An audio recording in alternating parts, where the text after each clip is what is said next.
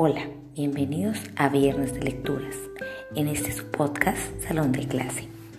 Este será el último episodio de esta primera temporada del año 2021. Nos vamos de vacaciones. Para cerrar esta temporada, como les comenté en el anterior capítulo, decidí leer un texto de mi autoría.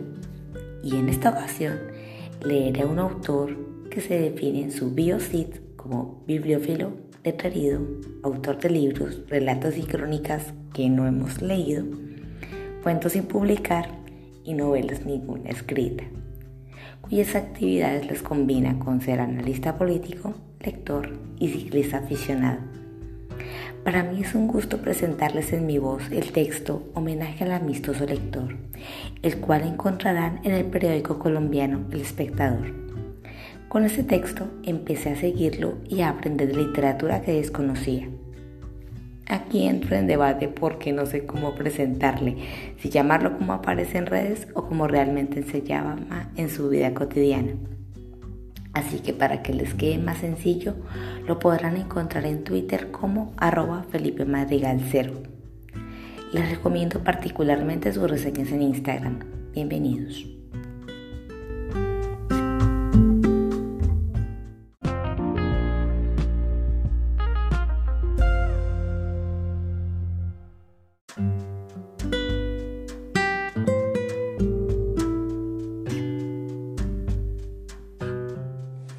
Homenaje al amistoso lector.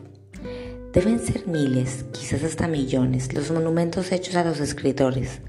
Bustos, placas, cuadros, estatuas, museos, mausoleos, grafitis, plazas. Bien merecido que lo tienen.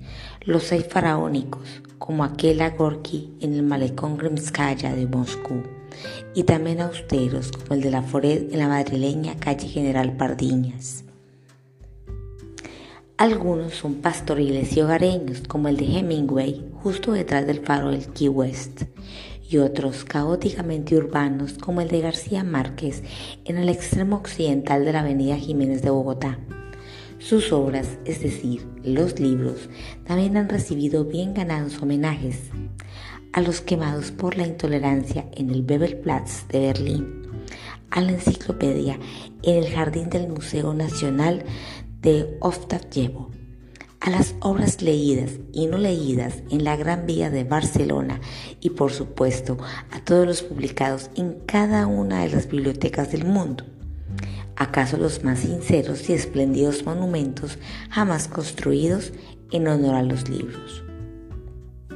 De lo que el mundo parece adolecer es de monumentos a los lectores, esa contraparte sin la cual los escritores serían genios anónimos y los libros nada más que lujos inútiles. Toparse con uno de estos bien puede ser el santo grial de todo amante de la literatura, solo comparable con la emoción que siente un filatelista al encontrar un penny black en un mercado de las pulgas o la excitación de un fanático del fútbol al cruzarse con la vieja cancha Barrio Bajera en la que debutó Exxon Arad antes de ser Pelé, Diego antes de ser Maradona o Carlos antes de ser pibe. Julia fue mi primera. Su piel broncínea apoyada en uno de los muros del Palacio de Bauer en el centro de Madrid su postura fluida y despreocupada propia de la juventud, su pierna izquierda cruzada coquetamente hacia atrás y sus ojos entrecerrados apuntando hacia sus sandalias de verano, me obligaron a interrumpir el tradicional paseo vespertino por Malasaña.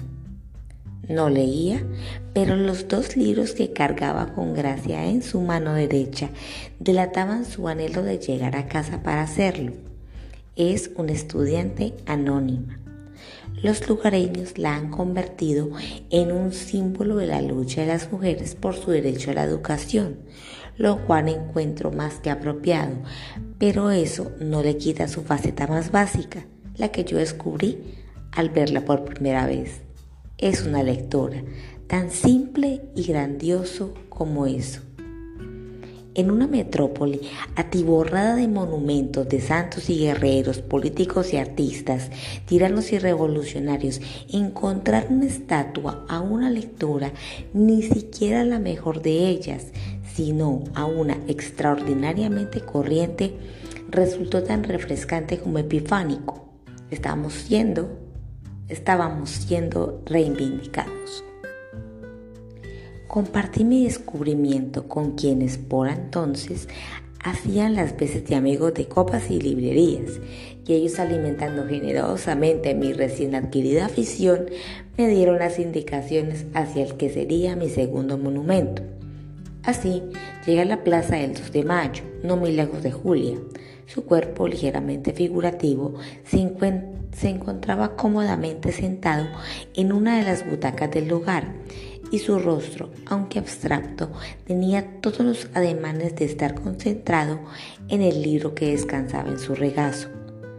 La observé por minutos que se convirtieron en horas, siempre a una distancia prudente, para no interrumpir su indefinida, aunque no por eso menos real lectura, intentando descifrar en sus ángulos quién era ella y cuál libro merecía tanto de su tiempo y de su concentración. Se trataría quizás de otra joven estudiante repasando los hechos de la revuelta de 1808? No lo creo. Tal vez de una señora madura leyendo la guerra y la paz como una forma de entender los sacrificios de los capitanes Daugui y Velarde, sus vecinos de plaza. No me parece. Creo que se trata simplemente de una mujer a la que le gusta leer y que encuentra en esta acogedora plaza un lugar perfecto para hacerlo. Se llama Las Lecturas del 2 de Mayo, pero todos la conocen como la lectora empedernida, un nombre acorde con lo que es y con lo que representa la paz de quien lee aún en medio de una plazoleta dedicada a la agonía de la guerra. Tuvo que pasar un lustro y debía atravesar el Atlántico para encontrar mi tercer y hasta el momento último monumento. Lo hallé en medio del parque lineal de Villavicencio. Él está descamisado, mostrando un cuerpo férreo y brusco que recuerda a los llaneros de la región. Ha dejado a un lado su sombrero y su soga de montar, reemplazándolas por un libro que sostiene muy cerca de su rostro con las dos manos. Aunque está sentado bajo la sombra de un joven y delgado araguaney del que sale volando una garza, su postura tensa y expectante invita a pensar que está en el clímax de la fascinante historia que quizás desde hace semanas viene acompañando su jornada de descanso. Oficialmente se trata de un homenaje a Llano Llanero, poema insigne de Eduardo Carranza, pero que en el monumento no figure el autor, sino uno de sus lectores anónimos lo hace especial, como queriendo decirnos que aunque aquí está el llano escrito en ríos, de nada serviría si no hay quien lo lea. Desde luego, no son los únicos.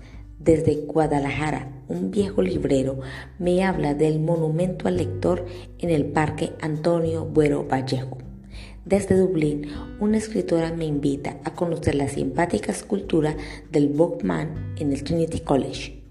Desde Burgos, un joven pasante me recuerda que en la calle de la sombrerería hay una estatua en honor a un tipo particular de lector, el de periódicos.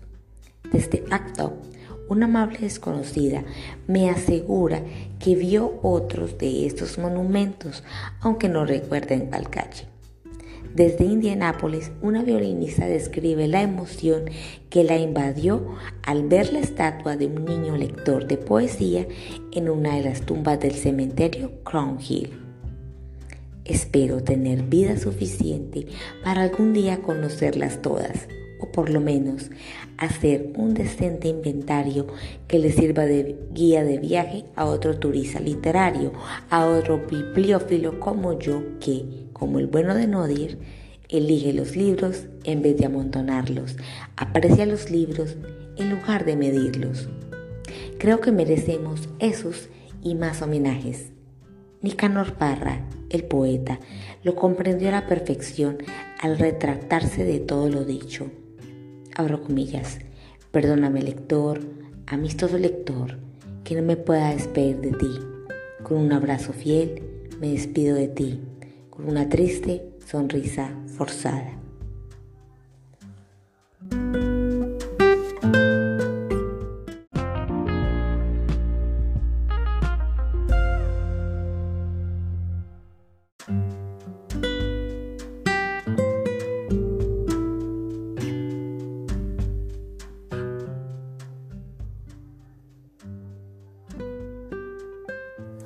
Y bien, esto ha sido nuestro viernes de lecturas.